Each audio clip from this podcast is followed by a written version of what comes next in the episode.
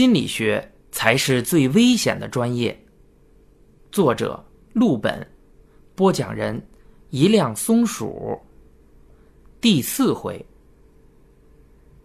前段时间啊，师姐刚刚告诉我一件她上本科时候的旧闻。这件事儿依然牵扯到养殖场。主人公是师姐班上的某位女同学，抠脚大汉型。很大大咧咧，很彪悍，微胖界的翘楚。有一天呀，上马哲大课的时候，翘楚趴桌子上睡觉。临近下课，他忽然的一声尖叫，拍案而起，桌上的豆浆、包子让他这么一推呀，全扣前座上了。幸亏没人，因为是所有人必修的大课。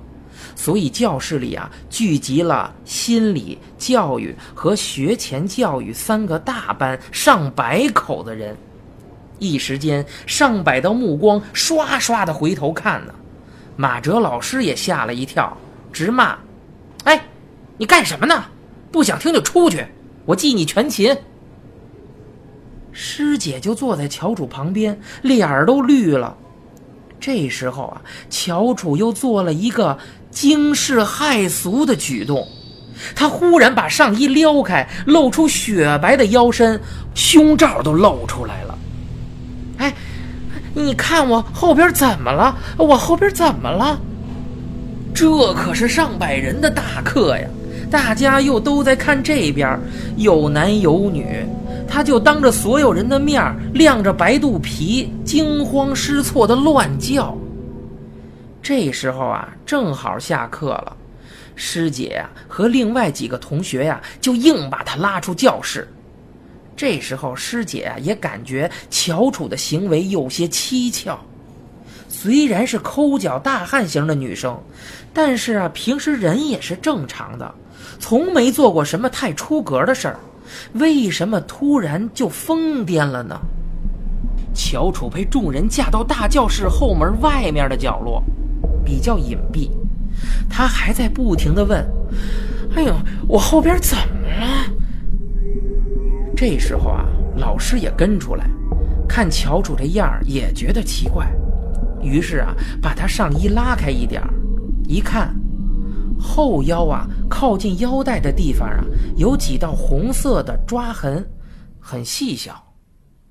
乔楚一听说自己后腰有抓痕，哇的一声就哭了，还是坐在地上大哭的那一种。师姐和老师都不知道出什么事儿了，安慰了半天，下一节课呀都推迟了十分钟。后来断断续续才从乔楚的口中得知，他上课的时候啊做了个梦。他说呀。他梦见自己坐文科楼的电梯，刚进去的时候啊，就他一个人。等注意到的时候啊，发现电梯里还有七八个小孩子。那些小孩子大概三四岁的样子，都穿着幼儿园的那种白色大围嘴儿。乔楚说他在梦里啊迷迷糊糊的，虽然觉得电梯动了，但是却一直不到楼层。这时候啊，他听见有一个小孩子跟另一个小孩子说：“我们都吃的是非转基因的生态米，你呢？我喝的是蒸馏水。”这时候电梯门开了，乔楚就要迈步往外走，刚迈出去，衣襟就被电梯里的小孩拉住了。乔楚回头看着他，小孩可怜兮兮的说。姐姐，你吃的是什么？然后电梯门也没关，哗的就掉了下去，乔楚就惊醒了。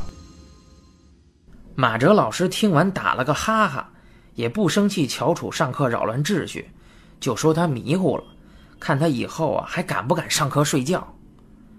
但是师姐和其他同学那个冷汗流的呀。就跟有人把他们全身的血都抽出来，冰镇好了，再从头顶脱下来似的。马哲老师不是我们系的，他不知道乔楚的事迹，但是心理班的人可都知道啊，前段时间乔楚刚刚捅了个娄子。什么娄子呀？他因为啊自己太大大咧咧，在养殖场值班的时候啊，把恒温箱的温度调错了，又没给足水，一晚上把一窝新生的小白鼠活活烤死了。为这事儿。实验室的老师把他骂了个狗血淋头。你知道这些小白鼠有多珍贵吗？你以为外边随便抓一窝就行了？这都是多少代筛选基因培育的，都是无菌的，吃的都是非转基因的生态大米，喝的呀都是蒸馏水。再看乔楚后腰那个抓痕，怎么看怎么像老鼠爪子抓的。从此以后。乔楚再也不去养殖场了，老师威胁不给他学分他也不去。后来呀，这事儿不了了之，学分啊还是给了。我们前面说到的乔楚这件事儿，其实最玄乎的地方，并非他做的这个梦，一件事的可怕之处，往往深藏在事件背后。这件事儿有一处明显不合情理的地方。拿这种理由不去上课，不去值班，最后却白给了学分，肯定是说不过去的。其他学生也会有意见呀。学校很少如此包庇某个人。师姐又说，乔楚那次是有贵人给他求情，而求情的不是别人，正是那个辅导老师。师姐不解释还好，解释完我反而更糊涂了。在我的印象中，这辅导老师并不像是会和稀泥的人。师姐和乔楚是同班同学，辅导老师只是教过他们变态心理学这门课而已。所以，无论从哪方面讲，这位辅导老师给乔楚求情的行为都是让人难以琢磨。对于这件事儿，乔楚也是一改往日大大咧咧、满嘴跑火车的样子，三缄其口，什么消息都不说，不然我也不会对这件事儿一点都没听过。师姐给我八卦乔楚这件事儿，并非无的放矢。她说还有另外一件事情，我肯定听过，只是不知道也和乔楚有关。那件事儿啊，是我们学院非常有名的闹鬼事件，几乎可以排进前三。乔楚在大闹马哲课堂之前，曾经替教学秘书去给这辅导老师送过文件。乔楚自认为是个拍马屁的好机会，就特别开心的去了。一个小时后啊，他脸色苍白的回到宿舍。同屋的女生还关心的问他：“嘿，乔楚，脸色这么差，是不是吃的太饱撑着了呀？” 乔楚摇摇头，忽然爆了一个惊人的料。他说道：“辅导老师家有鬼。”同屋的几个女生都吓了一跳，不知道这话从何说起。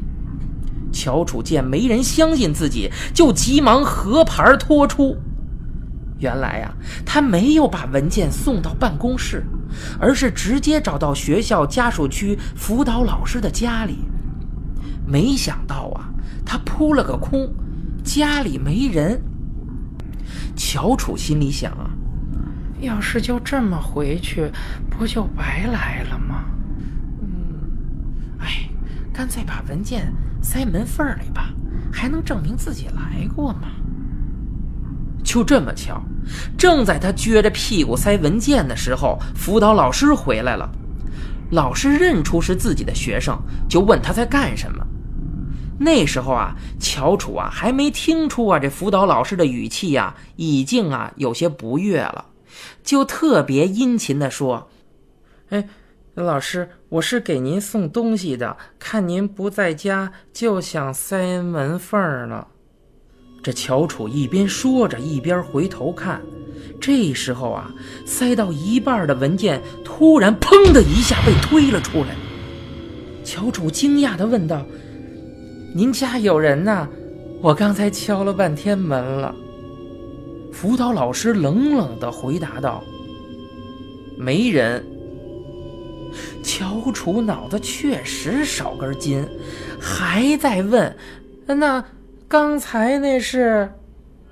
这时候门里响起了一个男人的声音：“是妈妈吗？”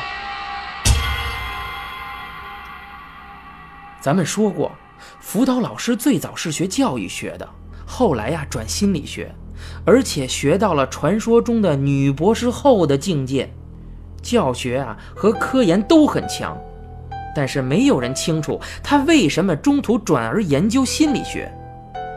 这辅导老师似乎特别在意工作和私生活之间的界限，和学生也很少扯闲篇聊天我们对他的印象只有三个形容词：牛逼、四十多、没结婚。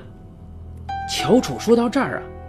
他们整个宿舍都骚动了，因为他们都以为辅导老师是老姑娘，从来没有过男人，怎么突然又冒出来个大儿子，而且好像还不太愿意曝光的样子。乔楚说啊，他当时也觉得奇怪，但是那时候辅导老师的态度已经很不客气了。特别是屋里响起那句话之后，那种尴尬呀，笨如乔楚这样的人也快受不了了。他只好赶紧告辞。从始至终，这辅导老师都没有请他进屋坐坐的意思，甚至都没有在他离开之前把门打开。